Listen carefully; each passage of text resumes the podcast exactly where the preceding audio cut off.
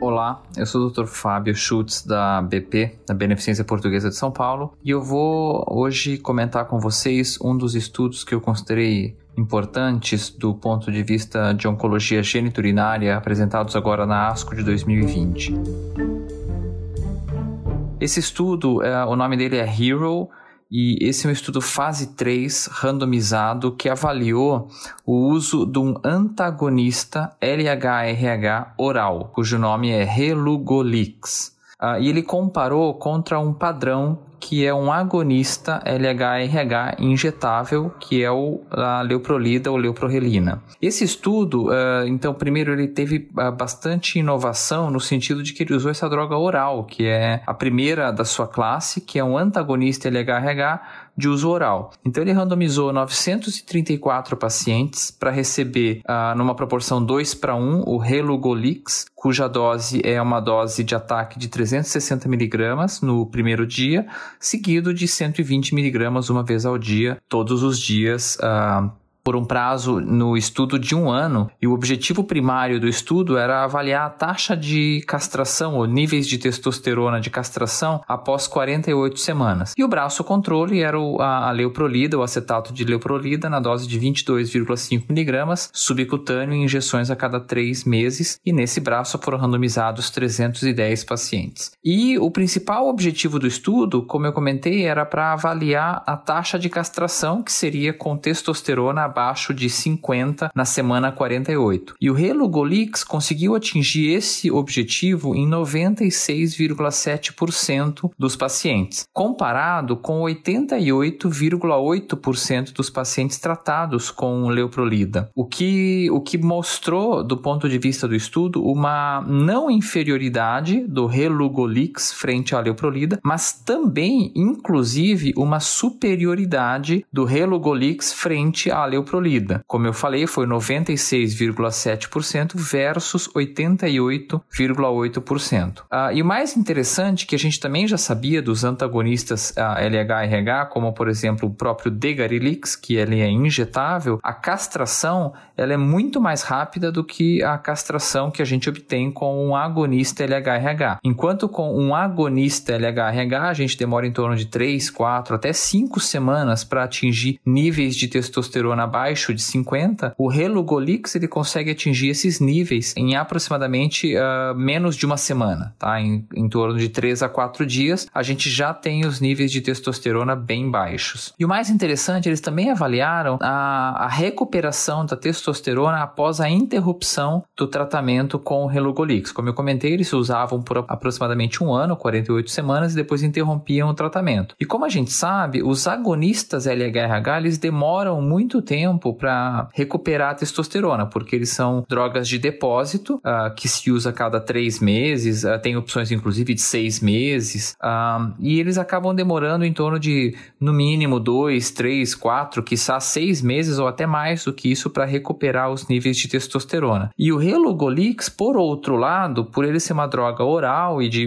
mais curta duração, depois de um mês, a gente já tem praticamente uma boa proporção de pacientes com recuperação uh, da testosterona após interrupção. Então, eu acho que esse ponto, especificamente falando, ele é bastante interessante para aqueles pacientes que você vai indicar, por exemplo, a, a, castração por um curto período de tempo, por exemplo, concomitante com uma radioterapia por uh, quatro meses ou por seis meses, ou até mais tempo. E isso é bastante interessante, porque os pacientes recuperam a testosterona de maneira bem mais rápida. E outro Outros pontos bastante interessantes observados no estudo foi em relação aos eventos adversos uh, do estudo. Eles avaliaram, do ponto de vista dos eventos adversos relacionados à castração, que incluem, de uma maneira geral, fadiga, fogachos uh, e assim por diante, foi muito semelhante. O Relugolix, por ser uma droga oral, ele teve um pouco mais uh, de constipação ou diarreia, acho que depende de cada paciente, mas fora isso, foi muito semelhante às taxas de fogachos e fadiga e assim por diante. E mais interessante do que isso, eles também avaliaram de maneira prospectiva, porque era um estudo fase 3 randomizado, as taxas de eventos uh, cardiovasculares uh, nos pacientes tratados com Relugolix versus os pacientes tratados com Leuprolida.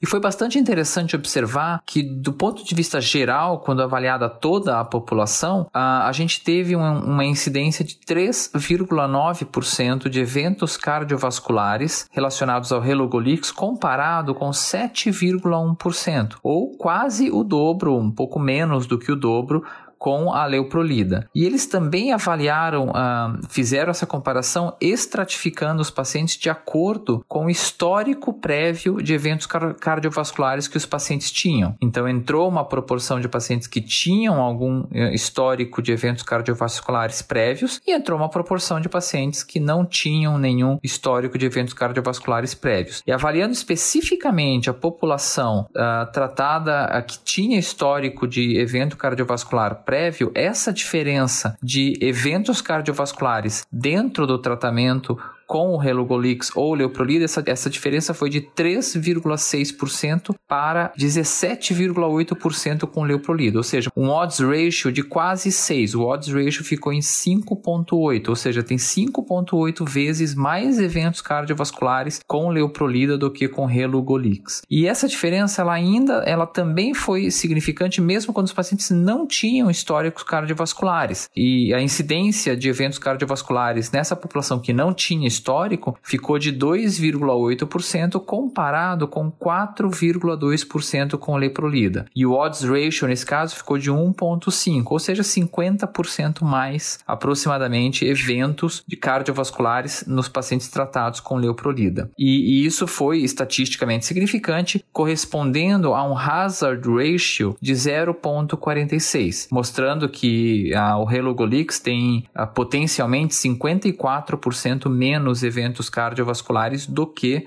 os pacientes tratados com leuprolida no decorrer do tratamento. E esse é o estudo HERO, é, que foi inclusive publicado concomitantemente no New England Journal of Medicine da, dessa apresentação oral e é uma droga oral, que é o Relugolix, comparado com a leuprolida. Então é bastante interessante essa droga, ela deve, baseado nesse estudo, ela deve vir a ser aprovada nos mercados aonde quer que, que ele seja submetido e, e é bastante interessante. É, eventualmente teve uma discussão questionando que eventualmente por ser uma droga oral, ela pode ter talvez um problema de compliance dos pacientes no uso dessas medicações orais, pode ter também uh, interações medicamentosas com outras drogas orais que o paciente pode eventualmente estar tá usando. E a gente também não tem grandes evidências, nem a favor, mas também não tem contra o uso, por exemplo, concomitante dessa droga, dessa nova droga, no caso, Relugolix, com, por exemplo, os novos agentes hormonais que a gente já tem hoje na nossa prática e a gente vem utilizando uh, em larga escala, que são, via de regra, os principais hoje, a biraterona, a enzalutamida, a palutamida e a própria